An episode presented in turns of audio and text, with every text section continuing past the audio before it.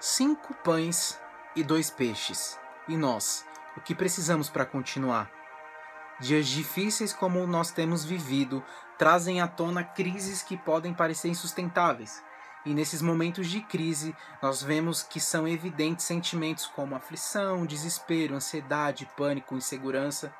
A questão é que, em momentos de crise, nós temos uma decisão para tomar e duas possibilidades. A primeira, seguir em frente, amadurecer, se tornar forte e crescer com os problemas. E a segunda é se entregar aos problemas.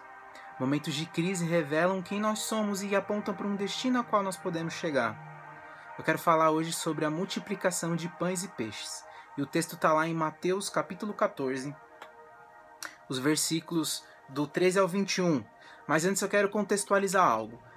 Jesus ele tinha acabado de saber da morte de João Batista, alguém muito querido, muito amado por ele, alguém que era da sua própria família. E momentos de dores, momentos de perda, momentos de tristeza e abatimento, eles são inevitáveis até mesmo para alguém como Jesus. E naquele momento, o próprio Jesus ele experimentava de momentos de dores, sofrimentos e ele decide se retirar. A palavra de Deus diz no versículo 13 que Assim que Jesus ouviu essas coisas, retirou-se de barco em particular para um lugar deserto, e multidões, entretanto, ao saberem disso, saíram de suas cidades para seguirem a pé. Diante da dificuldade, Jesus ele se retira, ele não se esconde da sua dor, ele a enfrenta. E muitas pessoas têm passado por momentos de dores, momentos de perdas, rompimentos e têm sido esmagados por esses sentimentos, não têm conseguido lidar com isso, têm, têm sido abatidos, têm desistido de sua chamada por não conseguir lidar com esses sentimentos. E Deus está chamando para você sair desse momento de dor, de abatimento e trazer algo novo. Jesus está te chamando para entrar nesse barco com Ele. O versículo 14 diz que quando Jesus chegou a um novo lugar, ele se compadece da multidão, ele cura as enfermidades. Então, quando nós colocamos as nossas dores, as nossas limitações em primeiro lugar, nós nos tornamos dependentes de uma atenção e cuidados que nem sempre é o que Deus quer para a gente naquele momento. Às vezes, Deus quer que a gente olhe por fé e aquilo vai nos fazer crescer. Então, a gente percebe que quando entregamos é, essa resposta de fé a Deus, o, o, nosso coração ele passa a ser um instrumento de cura. Nós passamos a ser um instrumento de cura nas mãos de Deus. E Deus quer curar áreas da sua vida que, que precisam de uma dose de fé, de sobre, sobrenaturalidade de Deus. Muitas vezes nós estamos tão preocupados com coisas do dia a dia que nós esquecemos de, de, de qual realmente deve ser a nossa prioridade.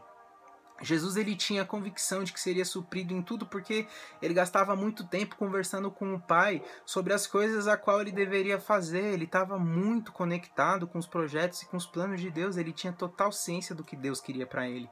E nós, quanto tempo nós temos gastado na presença de Deus? Quanto tempo nós temos gastado para entender e buscar o que Deus deseja para cada um de nós?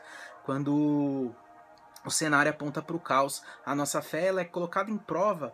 E quando nós não temos para onde ir nem o que fazer, que nós somos testados em termos de obediência e fé. Então a gente se volta a Deus por medo, por desespero ou pela fé. Quando nós entendemos que o Senhor ele quer fazer algo grande, nós precisamos dar uma resposta grande para ele também. O texto diz aqui em Mateus capítulo 14, que os discípulos se amedrontaram quando viram tamanhas pessoas.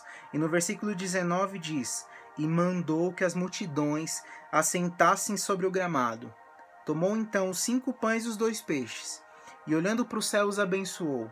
Em seguida, tendo partido os pães, deu aos discípulos e serviram as multidões.